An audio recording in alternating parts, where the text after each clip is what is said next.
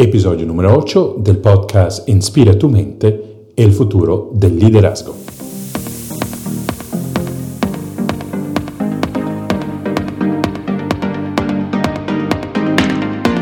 Hola, bienvenidos a Inspira tu mente. Yo soy Aldo Cívico, soy un estratega de vida, de liderazgo, trabajo con gerentes, ejecutivos, unas celebridades, influencers alrededor del mundo y los ayudo a conectarse, a descubrir su yo auténtico y manifestarlo en el mundo para que puedan dejar una huella profunda y positiva en el mundo. Y eh, de eso se trata en este podcast. Aquí estoy para entregarte recursos, ideas, tips, inspiración, para que tú también te puedas conectar y descubrir tu yo auténtico y manifestarlo en el mundo, creciendo tu inteligencia emocional y tu inteligencia espiritual. Y hoy te traigo un invitado muy especial, un uh, señor que yo conocí no hace mucho tiempo, pero nos convertimos unos buenos conversadores y amigos en un tiempo muy, muy rápido. Se trata de Juan José Zuluaga, que es un gran empresario en Colombia. Pero ¿cómo lo conocí? Bueno, si tú bajas del aeropuerto de Río Negro en Medellín hacia la ciudad, eh, por las vías de Las Palmas, si has estado en Medellín o eres de Medellín, conoces muy bien esta vía, bueno, a un dado momento te encuentras con una construcción muy original, con una casa muy original, eh, extrovertida en alguna manera. Se trata de una casa que tiene la forma de un piano. Y la verdad, como vas a descubrir eh, en la entrevista, se trata prácticamente de la única casa en el mundo que tiene esta forma eh, en este momento. Y se trata de una escuela de música que educa al arte, educa eh, a la música, educa, yo diría, también al amor a través del arte, a través de esta escuela, escuela de música que hay allá y que está dirigida desde muchos años con mucho compromiso y con mucha entrega por parte de, los, de las hermanas de eh, Juan José Zuluaga. Y esta es la característica de Juan José. Juan José nació en una familia muy amplia, muy grande, eh, es uno de los doce hermanos y hermanas que viven en esta familia y claro, por esta cantidad de gente que habitaba la casa, eh, vivía también en condiciones económicas de escasez al crecer, pero con dos papás que de verdad le enseñaron el amor eh, para el arte, el amor para el conocimiento y sobre todo que llenaron de amor esta casa, como escucharemos en un instante. Eh, Juan José, creciendo, estudiando, se volvió en un empresario absolutamente exitoso, eh, que siempre trató además a través de su trabajo, sus empresas, de ayudarle la humanidad a ir adelante, de progresar, como lo vamos a ver. Animado siempre por un gran propósito y yo diría por una gran motivación también, que es de, de, de, llenar el mundo y la humanidad a través del amor y sus empresas son el vehículo a través del cual eh, él lo hace. Entonces Juan José es un, es un ejemplo extraordinario de una vida exitosa y exitosa porque dedicada a un propósito más alto. Entonces te invito a conocer a Juan José Zuluaga, a escuchar su historia y a dejarte inspirar por él.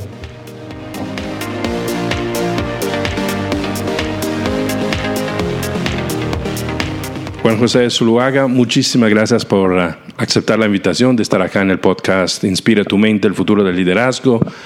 Eh, tú tienes una historia muy interesante. Nosotros nos conocimos eh, recientemente en una casa muy particular que tiene la forma de un pianofuerte en Medellín. Eh, quería que empezáramos por allá. cuéntanos un poco la historia de esta casa y cómo está relacionada con la historia tuya de tu familia en particular. Perfecto, Aldo. Primero que todo, muchísimas gracias por, por la invitación. Es un honor, pues no, no, no, no creo reunir los méritos para, para esta entrevista tuya, pero de verdad que, que gracias por la invitación. A ver, te cuento la historia de, de, del edificio en forma de, de, piano de cola, que está ubicado aquí en Medellín por la vía Las Palmas en el retorno 6. Es una historia, yo diría, de familia. Eh, mi madre desde muy pequeña, desde que hace más de 70 años en un pueblo de Andes, Antioquia, eh, le decía al abuelo, con siete años que quería aprender a tocar piano y en esa época una mujer en un pueblo eh, conseguir un profesor de piano no era nada fácil y, mi abuelo le, pudo conseguir su profesor en un colegio de, monjas. Y desde eso mi madre se enamoró del piano y, madre es, muy literata y, muy de artes, que después estudió sociología. Tuvimos, tuvo una familia de 12 hijos, desafortunadamente una hermanita murió cuando tenía 3, 4 años, eh, pero toda la vida esta familia muy unida se, se crió alrededor de, de, un piano.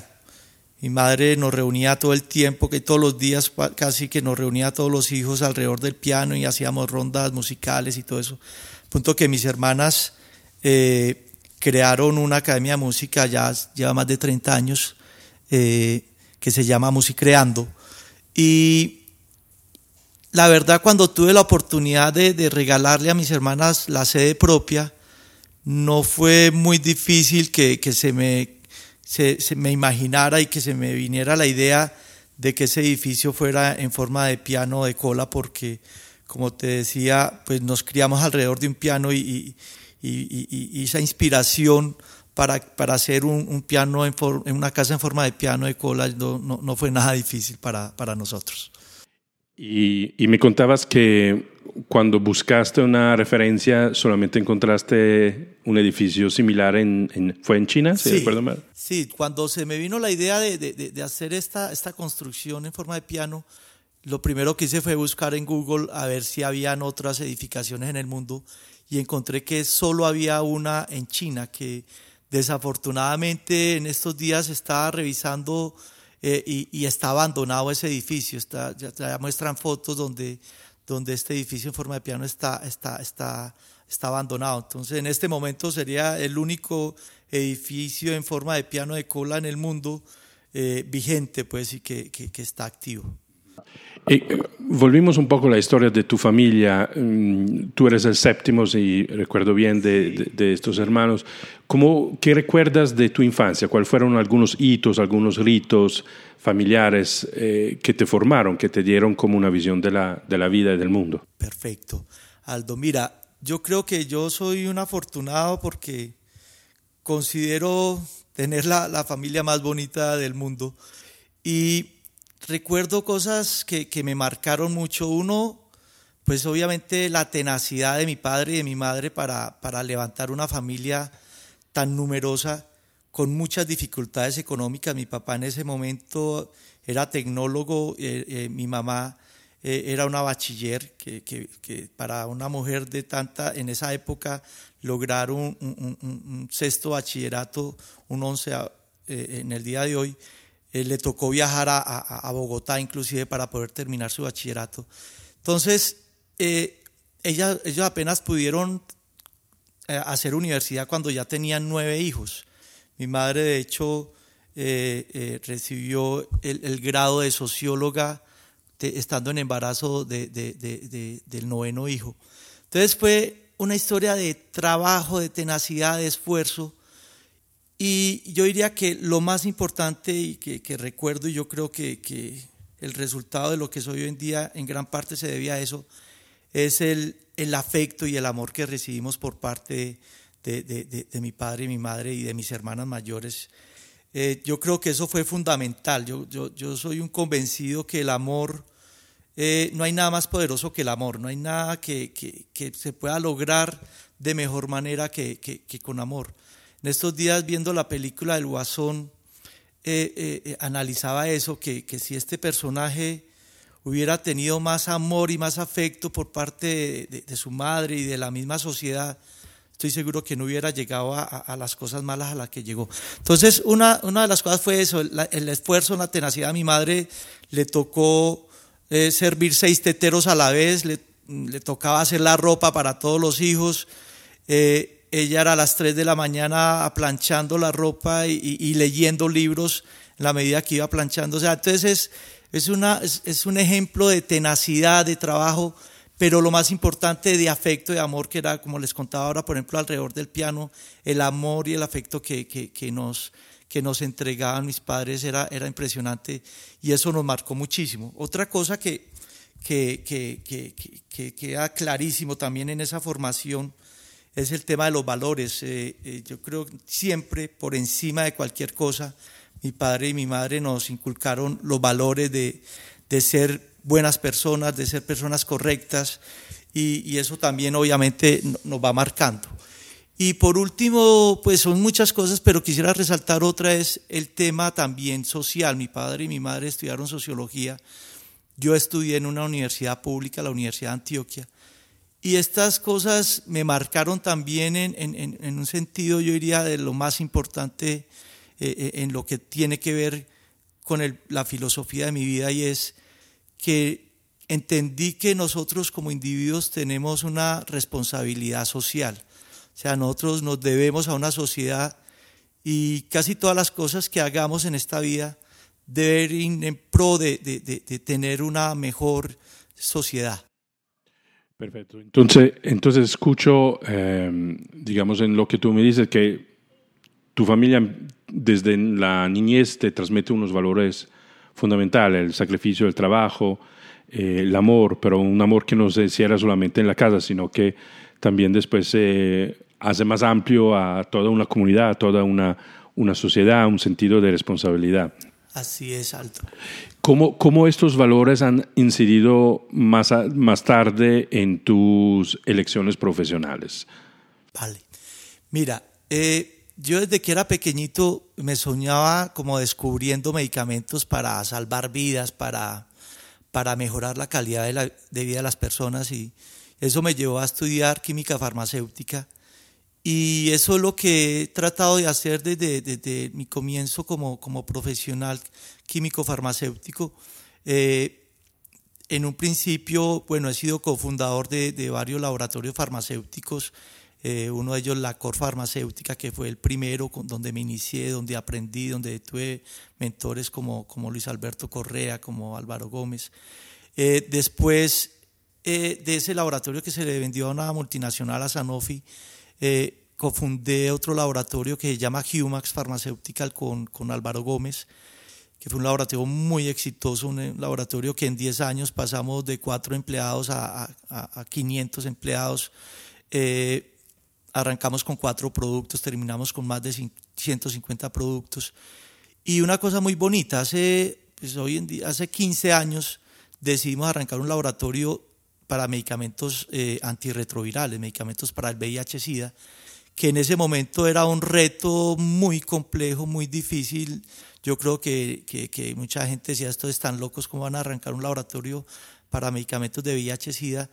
Y la verdad fuimos muy exitosos, llegamos a tener el 65% de las unidades que, que se consumen en el país para medicamentos de VIH-Sida y eso fue muy, muy bueno para el sistema porque logramos sacar medicamentos genéricos a un 30% de, del valor que, se estaban vendiendo los medicamentos en ese momento. Entonces esto ayudó a que hubiera más acceso por parte de la población con VIH-Sida, se pudieran eh, controlar muchísimo más pacientes con, esta enfermedad que, afortunadamente ya no es una, no, es una enfermedad mortal, una enfermedad crónica que, que, que tras estén tomando los medicamentos, eh, este paciente puede, puede durar el resto, mejor dicho, se va a morir de otra cosa menos eh, que de VIH-Sida.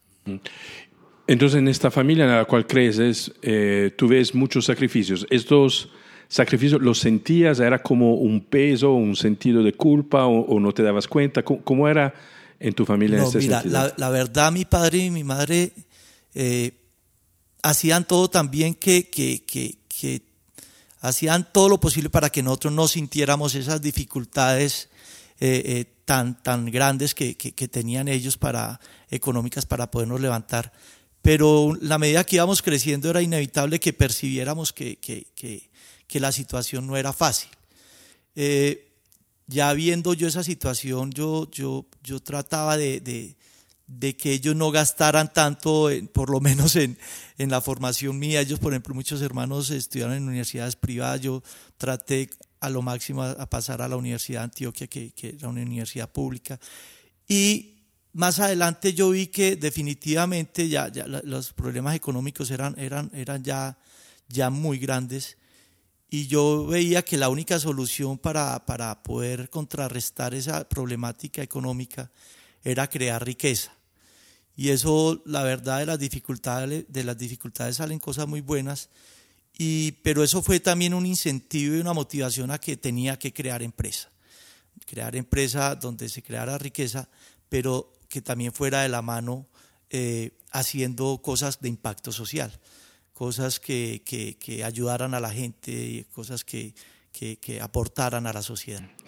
Tenías, mm, cuando dices crear riqueza, ser empresa, ¿tenías un modelo eh, en tu familia, en tus papás o en, en, eh, en, tu en el círculo de tu familia? ¿O cómo te salió esta intuición, digamos, mira, la o verdad, esta conclusión? La verdad no, no tenía ningún modelo de, de, de empresario, de emprendedor en la familia. Esto fue más de pronto cuando salí de la universidad eh, los primeros colegas con que, con que creé la oratoria, yo era el menor de todos y, la verdad ellos fueron mentores pues para, para ese emprendimiento, pero, pero yo creo que eso fue surgiendo más eh, de la necesidad, pero también yo creo que hay algo innato en la genética, yo soy eh, de apellido Zuluaga de, de, de, Oriente antioqueño que, que tiene de verdad es una raza muy emprendedora. Nosotros tenemos eh, una genética de judíos, de vascos, eh, que se caracterizan por ser muy emprendedores. Entonces yo creo que algo de genética también debemos de tener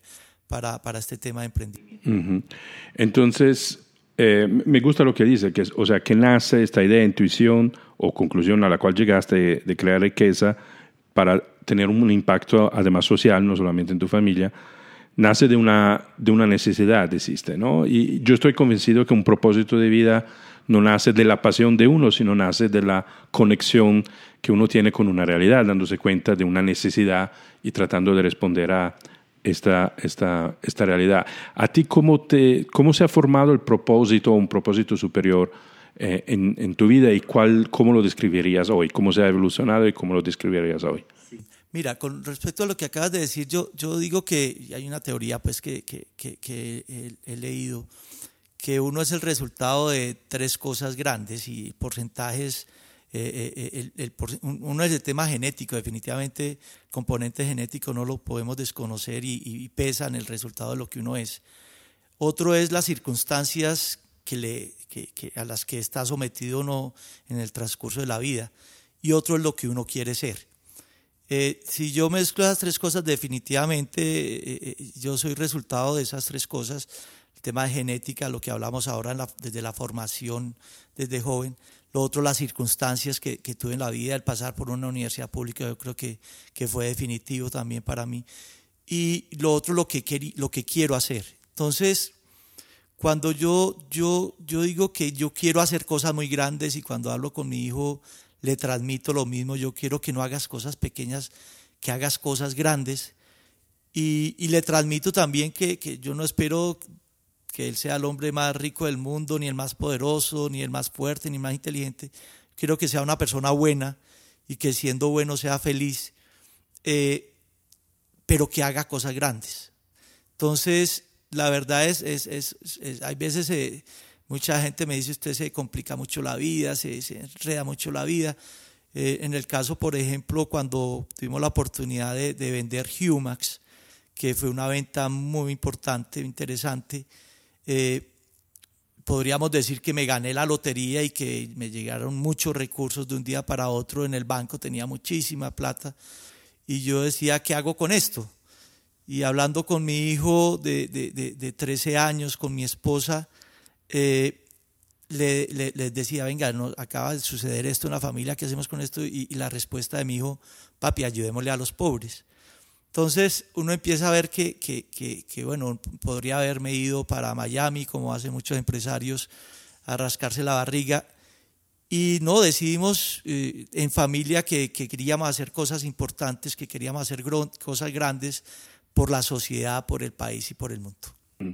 Esto también me, me, hace pensar que a veces se dice que, que la plata mata valores, ¿no? Y hablaba mientras escribía su libro con Jürgen Klares que dice que Eh, no, la plata simplemente amplifica quién eres ya. O sea, si eres una persona buena, te vuelves aún más bueno porque tienes la posibilidad de incidir.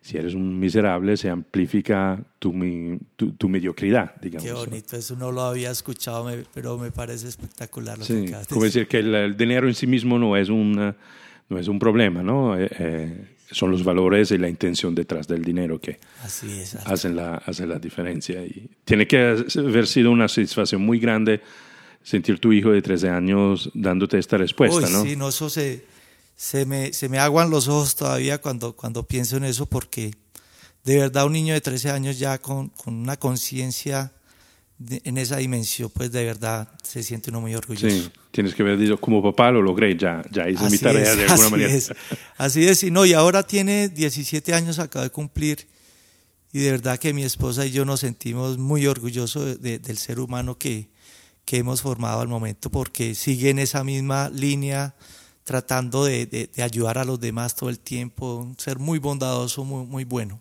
Y además toca muy bien el pianoforte. Yo tuve la, ah, la, posibilidad de escucharlo la noche que nos conocimos. Sí, eso es, es por, cuando te digo que, que, que, tengo la fortuna de tener la mejor familia del mundo. Mi hijo toca piano, todos mis sobrinos tocan algún instrumento, mis sobrinas, y eso es una cosa mágica la familia porque de verdad que, que todas las reuniones familiares, la música está, está, está presente, la literatura está presente. Entonces son unas tertulias espectaculares alrededor del arte y la cultura y, y de verdad yo un domingo poder darme el lujo después de, de, de, de almorzar que nuestro hijo nos dé el concierto de piano en la tarde es, es una cosa maravillosa. Eh, hablamos del arte. Tú has elegido como carrera una carrera de ciencias, ¿sí? sí. Eh, pero has, te has creado en, una, en un ambiente que es muy sensible a las humanidades, al arte. Eh, ¿Cómo has vivido esta relación entre tu sensibilidad humanista, artística, el papel que el arte tuvo en eso y la ciencia? Ya. Mira, yo creo que, que el arte debería ser una obligación en la formación de, de todos los niños y de todos los seres humanos. O sea, lo que hace el arte es, es impresionante, esa sensibilización. El eslogan de, de, la Academia de mis hermanas es educación sensible para una vida feliz. Uno en la medida que tenga ese equilibrio y esa, sensibilidad y que estés en paz interior, porque ese, el arte con seguridad te da esa paz, eh, yo creo que uno puede hacer, después de eso, puede hacer cualquier cosa. Lo mismo que el amor, pues lo que hablamos ahora, uno mientras tenga afecto, tenga amor, y yo creo que en el arte puede lograr muchas de esas cosas también. Yo creo que hay un ser humano tan fuerte que después de eso se puede atrever y puede pensar en hacer cualquier otra cosa. Entonces, esa mezcla de, de arte con, con, la ciencia, yo creo que, que potencia, se, se, hace sinergia en, en los dos aspectos. Hablaste de la palabra equilibrio, yo sé que esa es una palabra que para ti es muy, muy importante. Cuéntame más por qué es importante para ti el equilibrio y qué representa. Mira, yo desde hace muchos años eh, entendí que, que, una de las palabras más inteligentes que había encontrado en, en, en todo el léxico era equilibrio. O sea, yo creo que lo más inteligente, lo más razonable, lo más justo, lo, lo más objetivo siempre va a ser lo más equilibrado. Y escogí esa como mi, mi, mi, palabra favorita y de hecho pues en mi casa tengo una colección de balanzas de dos brazos y trato en la mayoría de situaciones difíciles de mi vida siempre tener presente esa palabra y yo creo que me ha ayudado a tomar las mejores decisiones posibles hasta en las peores eh, eh, situaciones que, que, que he tenido. El equilibrio de verdad eh, desde la física se dice que el equilibrio no existe, que andamos en una entropía, pero, pero yo creo que todo, todo en la vida va buscando un equilibrio. Y, si tú aplicas el equilibrio a cualquier situación de la vida, yo creo que, que siempre se va a lograr algo mejor. Cuando hablamos de, por ejemplo, una sociedad más equitativa, más justa, en la medida que, estemos más cerca a una sociedad eh, en ese equilibrio con seguridad vamos a tener una mejor sociedad y así eh, podríamos aplicar esa palabra equilibrio en, cualquier situación de, nuestras vidas. Hubo momentos seguramente en tu vida donde eh, quedarte coherente con tus valores, mantener este equilibrio, eh, se ha vuelto un, gran desafío y al mismo tiempo después una enseñanza de vida. Mm, ¿Te acuerdas de algunos momentos? ¿Hay algo que nos puedes compartir? Total, total. Y eso, pues, yo, yo soy de una persona imperfecta en muchísimas cosas. Creo que todos, todos cometemos errores, de pronto yo cometo hasta un poquito más.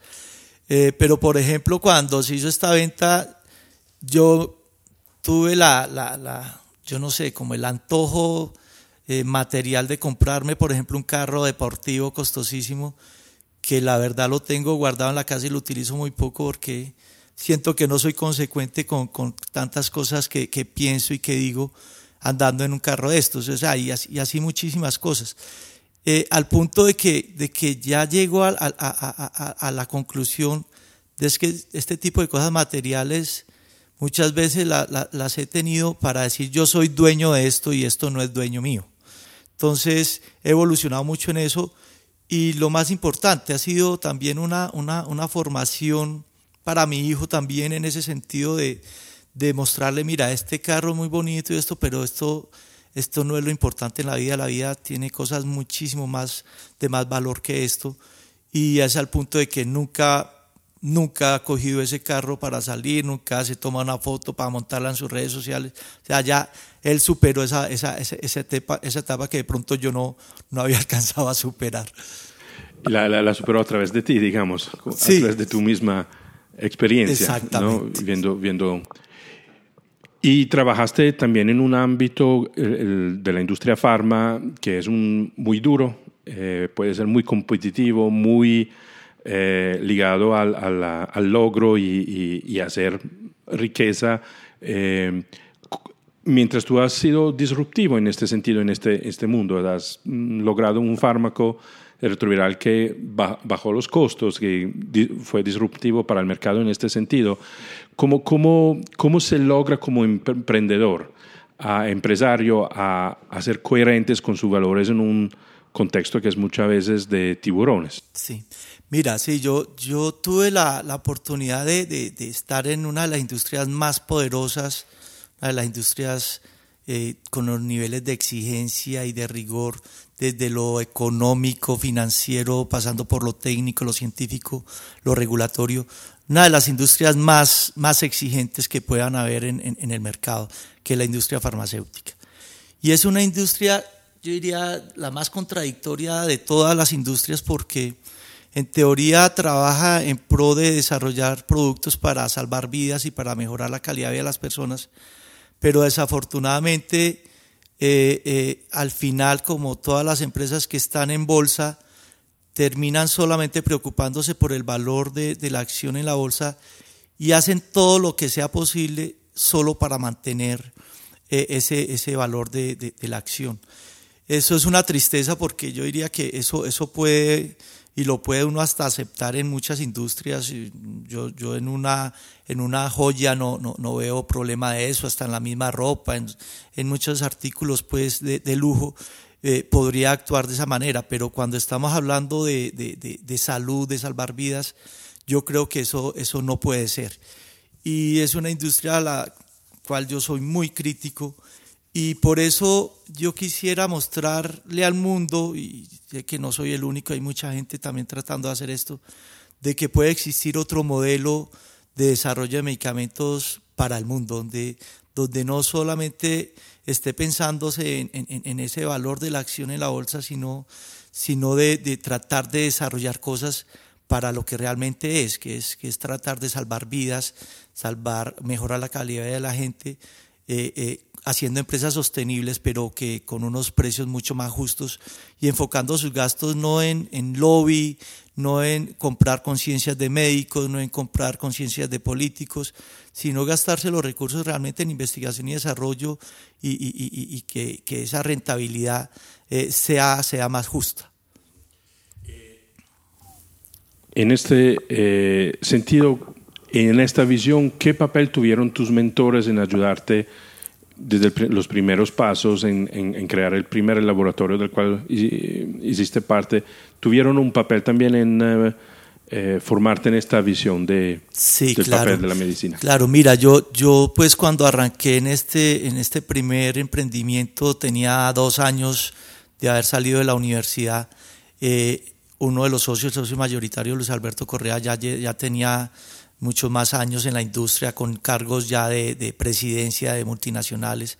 Álvaro Gómez también había trabajado en el tema técnico y ya estaba en el tema comercial, ya llevan varios años. Y obviamente ellos, ellos fueron los que me enseñaron esos primeros pasos de cómo hacer un laboratorio farmacéutico. Entonces yo tuve la fortuna con ellos dos de crear un laboratorio desde cero hasta hacer un laboratorio exitoso y me tocó todo ese recorrido. Yo, esa fue mi mejor universidad ya después hacer el segundo laboratorio con Álvaro, que fue Humax, fue muchísimo más fácil porque era un recorrido que ya habíamos hecho y, y obviamente antes lo hicimos hasta mejor que, que, el primero, como todo debe ser en la vida. Entonces mejoramos muchísimas cosas, hicimos un laboratorio mucho mejor, con productos mucho más especializados, como les decía ahora, de, de, de VIH-Sida. Entonces definitivamente esos mentores son, son definitivos en, en el éxito profesional de uno. ¿Y cuál dirías han sido los tres aprendizajes más importantes en tu vida que te guían hoy todavía y que han logrado tu éxito? Bueno, yo, yo diría, uno es hacer las cosas bien. Yo creo que hacer las cosas bien debe ser una filosofía eh, en todas las personas que, que, que, que emprenden porque en la medida que tú hagas las cosas bien y que eso sea tu filosofía, con seguridad va a ser muchísimo más, más cercano el éxito de las cosas. El, hacer las cosas bien se te devuelve bien y tarde que temprano eh, se te devuelve bien. Eh, lo otro es tener mucha visión, o sea, tener mucha...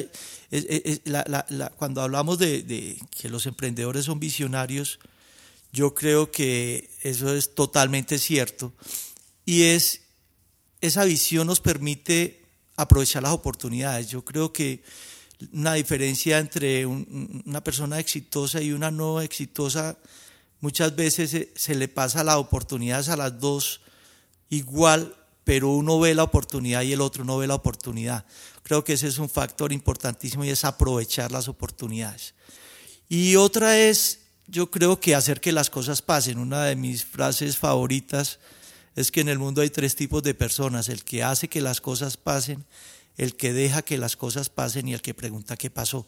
Entonces, yo creo que cuando uno hace las cosas bien, cuando aprovecha las oportunidades y esas oportunidades hace que sucedan las cosas que tú quieres hacer, yo creo que, que se pueden hacer todas las cosas que hemos logrado nosotros.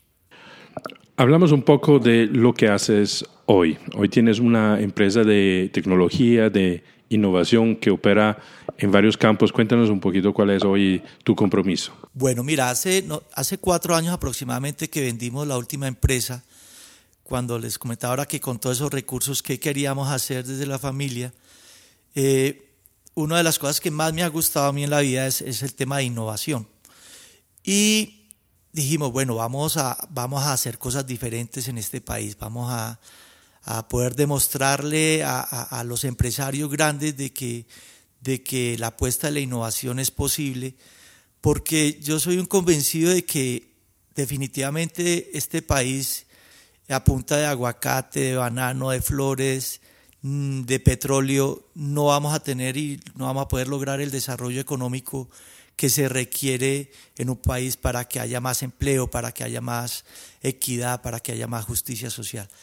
Para poder lograr eso, y eso no me lo estoy inventando yo, eso se ve clarísima en los países que más desarrollo económico ha tenido en los últimos años, eh, es claro que son los países que más le han apostado al tema de innovación. Entonces, eh, nosotros les estamos haciendo una apuesta para, para hacer productos con un componente innovación alto, productos con alto valor agregado y productos que tengan impactos sociales. Son los tres pilares corporativos de todas las empresas que estamos creando en el grupo TIG, que es Tech Innovation Group. Eh, ¿cómo, ¿Cómo nos hemos ingeniado? ¿Cuál ha sido como la estrategia para poder lograr el objetivo? Yo digo que para cuando, cuando uno quiere hacer cosas con un componente de innovación alto, definitivamente necesita recurrir al que más conocimiento tiene. Y definitivamente los que más conocimiento tienen son, son los grupos de investigación, la academia, las universidades. Entonces, esta construcción de, del grupo de empresas de innovación de TIG, eh, un papel importantísimo ha sido la universidad. O sea, la universidad, eh, eh, yo soy egresado de la Universidad de Antioquia y con la universidad que más venimos trabajando, con más grupos de investigación venimos, que venimos trabajando es la Universidad de Antioquia, pero también igual tenemos otros trabajos con la Universidad del CES, con EAFID, con la Universidad Nacional.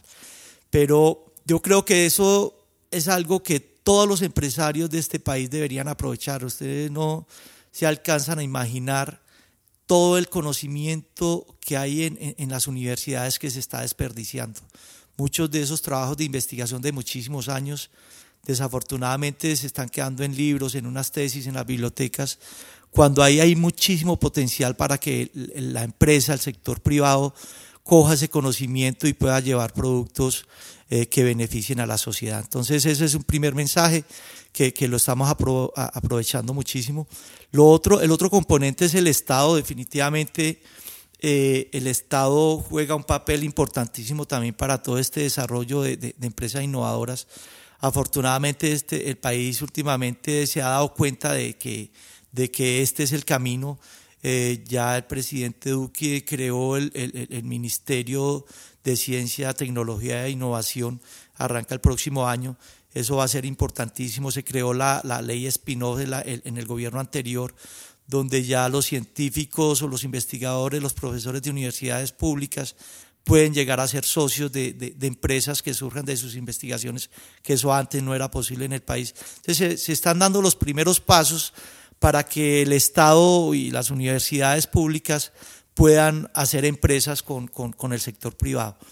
Eh, de Colciencias también, aunque mucha gente dice que, que no, nosotros hemos recibido muchísimo apoyo de Colciencias en diferentes convocatorias, eh, dentro del grupo de, de, de profesionales en, en, las empresas de TIG tenemos más de 25 doctores, la gran mayoría con postdoctorados, donde hay médicos, biólogos, químicos, químicos farmacéuticos, nutricionistas, bacteriólogos, microbiólogos, ingenieros, y muchos de ellos han tenido doctorados y postdoctorados eh, gracias a, becas de conciencia. Entonces, eh, y obviamente aquí hay que hablar de, de, una institución que queremos muchísimo y que ha sido, yo diría, nuestro gran aliado, que es Ruta N, que es una entidad que, que, que es de la alcaldía de Medellín, eh, con personas como, como, como Elkin Echeverry, que ha sido de verdad un, un, un estandarte para nosotros grandísimo. Yo, yo creo que sin una institución como Ruta N, yo creo que uno fácilmente hubiera tirado la toalla porque no es fácil por lo menos en este inicio que se está empezando a hablar de hacer empresas de innovación en la ciudad y en el país, eh, eh, que se sienta uno en el desierto, eh, eh, pero cuando encuentra instituciones como Ruta N, de verdad que, que, que, se llena uno de más valor y de más motivación para decir esta es la apuesta y, y no nos podemos rendir. Muy bien. ¿Y cómo miras? Medellín fue elegida hace poco como una de las capitales mundiales de la cuarta revolución industrial. Eh, ¿Cómo miras tú a todo ese mundo de la, de la innovación, de la inteligencia artificial? Eh, Elon Musk recientemente en una entrevista decía que la relación que nosotros tenemos hoy como humanos con los chimpancés va a ser lo que nosotros vamos a tener mañana con la inteligencia artificial. Él lo decía con preocupación y con escepticismo hacia ese mundo. ¿Tú cómo lo miras? ¿Qué ves? Mm, ¿Qué te gusta? ¿Qué te preocupa? Si algo te preocupa. Sí, Aldo, mira, eso de verdad que, que, primero que todo hay que decir que eso es inevitable, eso, el desarrollo tecnológico eh, eh, es una cosa que, que, no, tiene, no tiene reversa. El conocimiento que, que tenía un, una persona de la edad media del común eh, eh era de un conocimiento que se iguala, o sea, que el que había podido recoger en toda su vida una persona del común en la Edad Media, se iguala al conocimiento que una persona hoy en día eh, se lee en un diario, en un día del New York Times. O sea, la, la, la, información que le llegaba a esta persona se compara con la que puede recibir, en toda su vida se compara con la que puede recibir una persona en un día leyendo solamente un periódico. Este, el conocimiento se, se se socializó, se, yo pienso que, que, eso, es, eso es positivo, pero, pero sí tengo temores, o sea, la inteligencia artificial ya, ya se habla en el tema médico, que es en el que yo me muevo, que viene la muerte de la muerte, que se va a poder controlar el envejecimiento, se va a poder curar el envejecimiento. Ya hay pruebas donde ya, ya han logrado que un ratón viva tres veces lo que vivía normalmente, en gusanos que han logrado que vivan seis veces lo que, lo que vivían anteriormente. Entonces, esto es una cosa que de verdad a, mí me, me, me, produce satisfacción por un lado porque de alguna manera si, si vamos a, a salvar vidas, eso es positivo, si vamos a mejorar la calidad de vida, dicen que en cinco años no van a haber parapléjicos, que, que, se va a poder controlar eh, eh, eh, esta, esta, dificultad en las personas. y, y, se van a lograr muchísimas cosas buenas y yo creo que, la tecnología desde, desde esa perspectiva es muy positiva. yo creo que, que el fin de las cosas son buenas, cuando son buenas, yo creo que, es positivo. El problema es para qué, se, para qué se hace ese fin. Si es para enriquecernos, si es para, si es para nuestro beneficio propio, yo creo que es el fin. No es bueno. Si, es, si, el, si, el, si el fin eh, eh, es, para, es para, para un, mejor, un mejor futuro, una mejor sociedad, un mejor ser humano, bienvenido. Pero si esto es para, para que se enriquezca una persona, eh, que es el temor, porque aquí el habido, eh, la gente ávida de, de, de, de, dinero puede enloquecerse y pueden hacer muchísimas cosas que yo creo que van a ser contraproducentes para la humanidad. Entonces, el desarrollo tecnológico es inevitable, esto va a una velocidad exponencial que, que no lo para nadie. Eh, el temor es qué tanto humanismo le vamos a meter a este desarrollo tecnológico. En la medida que, saquemos el tema humano de todo este desarrollo, yo creo que definitivamente vamos a ir al abismo. ¿Cómo entonces no solamente mantenerlo, esto elemento humano, eh, sino cómo fomentarlo de manera adecuada con todo lo que se, con todo lo que se viene? Sí, yo creo que es un trabajo, un trabajo desde, desde los niños y en la formación ahora con todo el tema de los ingenieros y eso, yo creo que el componente ético y social y humanístico debe, debe, debe pesar mucho. Yo creo que es lo único que nos podría salvar es esa concientización de que por encima del dinero, del desarrollo tecnológico, está el tema humano. Yo, es un trabajo desde, desde, los niños y desde la universidad y, que tiene que ser muy, muy fuerte. De verdad que va a ser complicado es lo que se nos viene. Y es eh, una de las razones, si quieres, que me llevó a hacer este podcast, es buscar qué tipo de liderazgo necesitamos hoy, no, no, no, tanto en términos de habilidades, pero quizás más en términos de actitudes, en términos de valores y creencias, para enfrentar lo que ya tenemos y lo que se viene. ¿sí? Eh, escuchándote se me eh, hace aún más fuerte esta necesidades, exigencias de formar líderes que sean adecuados a, los a las oportunidades, pero también a los desafíos que se viene con lo que, eh, que la innovación y la tecnología disruptiva y exponencial propone. Si piensas en términos de liderazgo, mm, eh, tú has sido líder también como empresario, eh, ¿hacia dónde formarías los líderes, los empresarios, los políticos, los artistas de, de mañana, los que van a tener un impacto en la, en la sociedad? ¿Qué, ¿En qué enfatizarías? Mira, Aldo, yo creo que, que esa formación, ya, ya, ya, ya el tema eh, a nivel universitario es muy difícil darlo. Yo creo que, que la formación hay que hacerla desde antes, desde, desde, desde la casa, es, es, enseñarle a los padres cómo empezar a, a, a, formar los hijos, que es la experiencia que, que, que yo puedo hablar en, en en persona de lo que he hecho con, o lo que hemos hecho mi esposa y yo con, con nuestro hijo. Y era inculcarle desde que era muy pequeñito, desde que tenía cinco años, todo el tiempo recalcarle de que debía ser una persona buena, una persona bondadosa. Eh, nuestro hijo ya tiene 17 años, piensa estudiar ingeniería biomédica, todo este tema de inteligencia artificial. De hecho, ya, ya, ya me cuestionaba, padre, porque empezó a ver series en Netflix como Black Mirror, donde se, se, expresa muy bien lo que se viene en el futuro de la tecnología. Y me lo decía papi, mira esto, esto, esto, esto no puede ser, esto, esto va a acabar la humanidad. Pero ya él es consciente desde muy pequeño de que eso no puede ser así, de que por encima de esas cosas está el tema humanístico, está, está, está la bondad, está, está, está el ser el bien. Entonces yo creo que, que esos líderes eh, desafortunadamente se tienen que empezar a formar desde, desde, desde, una edad muy pequeña, una corta edad, porque si no salen buenos ya adultos va a ser muy difícil formarlos. Yo creo que, que ese, ese, esa formación tiene que ser desde el inicio. Obviamente ya a, nivel empresarial los líderes pues también pueden inspirar muchísimo y, podríamos trabajar muchas cosas eh, eh, eh, pensando en eso. Por ejemplo, en, en, TIG, que tengo un equipo de trabajo espectacular, gente con un nivel intelectual, de conocimiento profesional altísimo, pero también todos son buenas personas. Yo, yo me acuerdo, este, este, no me acuerdo el hombre, el que quiere llevar gente al espacio, este... No, este otro, eh, el, el, el, de... No, ay hombre, se me fue. El canocito este, el de, el de aviación, el de el que está...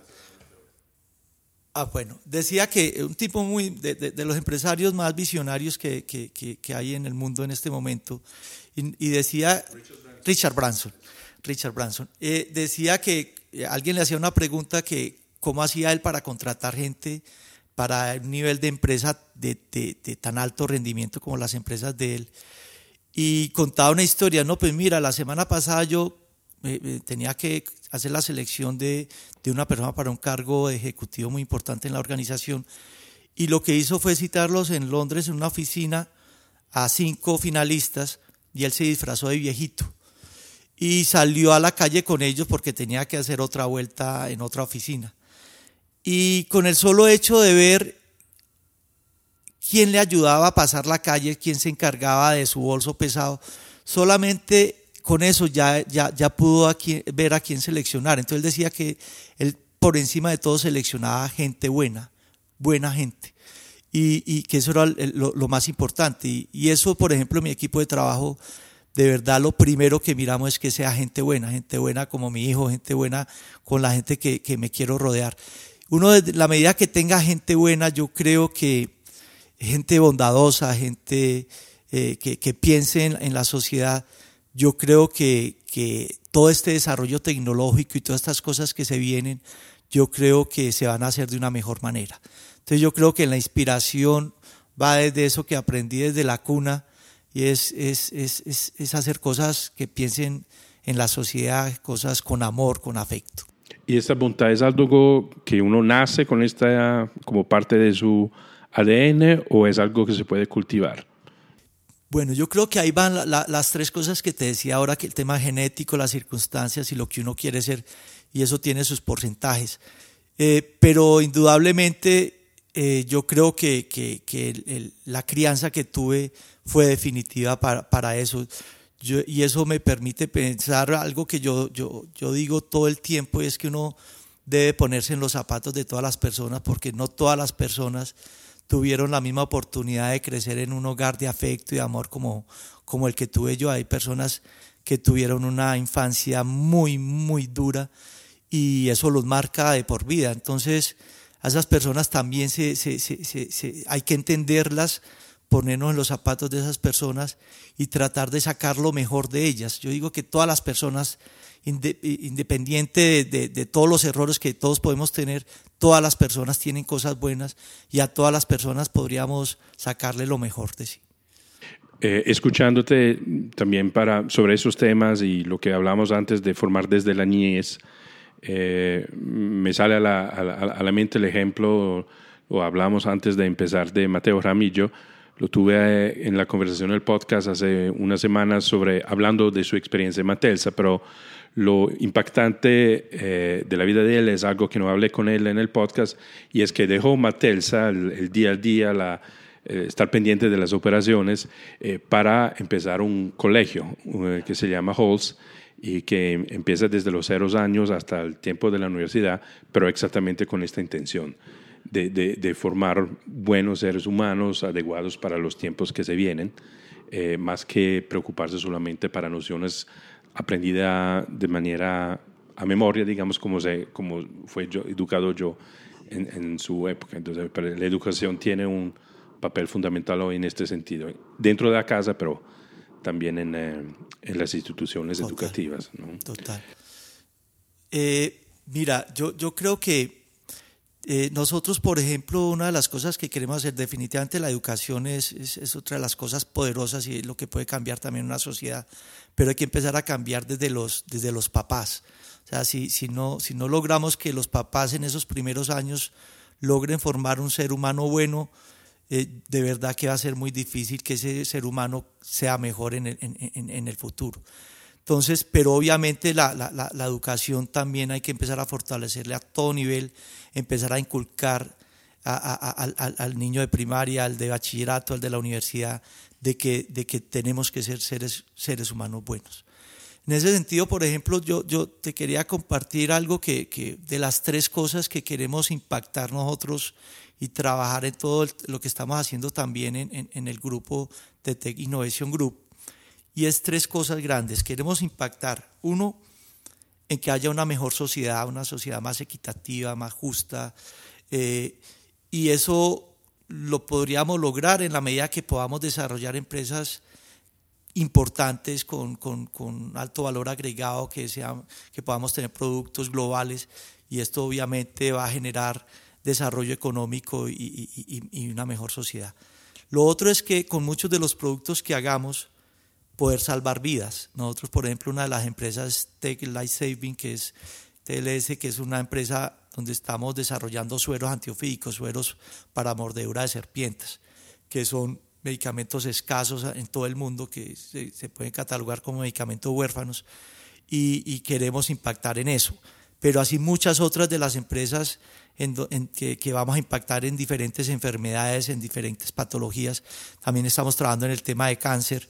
Quisiéramos poder decir en corto plazo que ya en Colombia tenemos tecnologías trabajadas con alemanes eh, para curar algunos cánceres y así sucesivamente. Entonces queremos impactar en mejorar calidad de vida de las personas, en, en, en salvar vidas. Entonces ahí van dos componentes, uno, una mejor sociedad, mejorar el tema de salud y otro que, que, que, estamos trabajando también es en el tema de, de impactar en cambio climático. Uno de los proyectos bonitos que tenemos es el tema de Guadua. Ya hemos sembrado 70 hectáreas, la idea es llegar hasta 500 hectáreas la guadua es la planta que por hectárea más, más captura CO2, entonces es la planta más, más, más que más, mmm, que ayuda más pues al tema de, cambio climático. Y adicionalmente tendría un componente social porque la idea es sacar elementos eh, eh, con la guadua, es darle valor agregado a esa guadua, entonces sacar algunos productos químicos que salen de ahí, como o algunos cosméticos, eh, hacer materiales para la construcción, pisos, mesas o inclusive también viviendas y escuelas en Guadua, que, que es otro de los sueños que tenemos.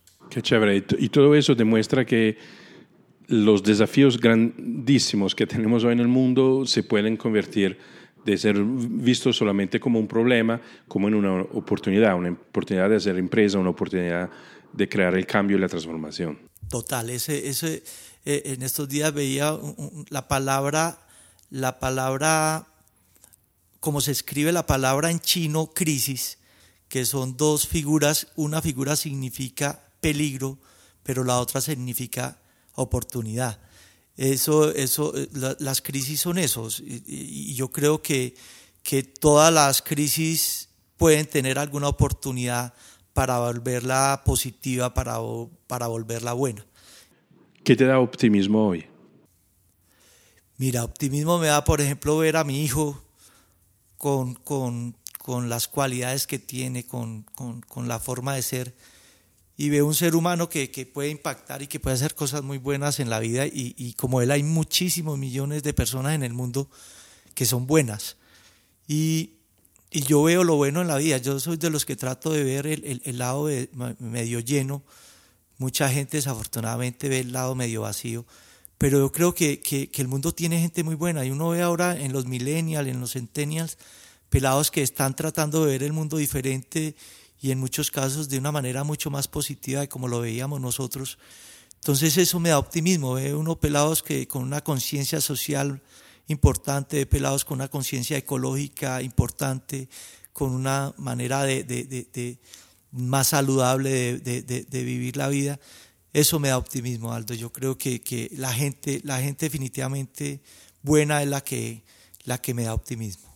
Y a un uh, joven que quiere emprender, que está emprendiendo, eh, ¿cuál sería tu recomendación? Mira, yo creo que, que la experiencia mía, yo que, que partí de cero, todas estas, todas estas empresas que he hecho, me tocó, bueno, podríamos decir que de menos cero, porque primero me tocó corregir un problema económico grande que había en la familia, eh, es creer en los sueños. O sea, yo creo que cuando uno cree en los sueños, está convencido de esos sueños, la recomendación es que haga cumplir los sueños, que es posible. O sea, luchar por cumplir los sueños. Eso yo creo que todo lo que, lo que se le venga a uno a la cabeza, si uno tiene la tenacidad, si tiene la, la inteligencia, si tiene la fortaleza y no se rinde, eh, la probabilidad de cumplir esos sueños, la verdad que es muy alta. Muchísimas gracias por esta conversación muy inspiradora, muy rica y pienso que nos ha dado mucho insumo para pensar cómo evolver hoy para enfrentar los desafíos, ver las oportunidades y seguir soñando. Perfecto, Aldo. Muchas gracias por la invitación. Gracias.